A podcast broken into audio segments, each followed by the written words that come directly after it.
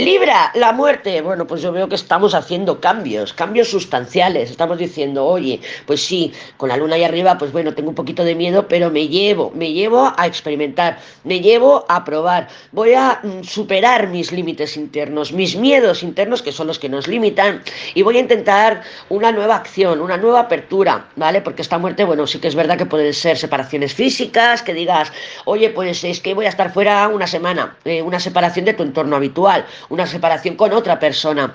Pero bueno, yo lo estoy viendo más bien como un corte, ¿no? Como diciendo, eh, bastante radical, o sea, es, mm, esto no me interesa, esto tengo dudas, va, tampoco lo quiero. Si hay dudas, no. O sea, es como, si hay dudas no lo hago o no me muevo, ¿vale? Pero es como en plan corte, es, si tengo dudas, decido que no me lo llevo. O sea, te veo bastante radical y me gusta, creo que es muy positivo que lo estemos porque después de esa limpiecita, claro, si hay espacio, eh, cuando venga así a finales de semana Júpiter, al ver espacio, pues nos va a hacer las cosas más grandes.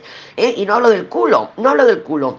A ver, si viene Júpiter y ve que está todo lleno de miedos, inseguridades, relaciones que no nos sirven, relaciones que, que, que no nos aportan, que no nos llevan a ningún sitio, que nos están estancando, que nos están bloqueando, pues claro, va a decir, a ver, ¿dónde pongo yo aquí el regalito? Este, en este huequín pequeñín, ala, y haciendo un Tetris. En cambio, si lo tenemos todo despejado con ese espacio que genera la papisa, va a venir Júpiter y bueno, se va a playar, se va a playar, es muy generoso Júpiter, muy generoso.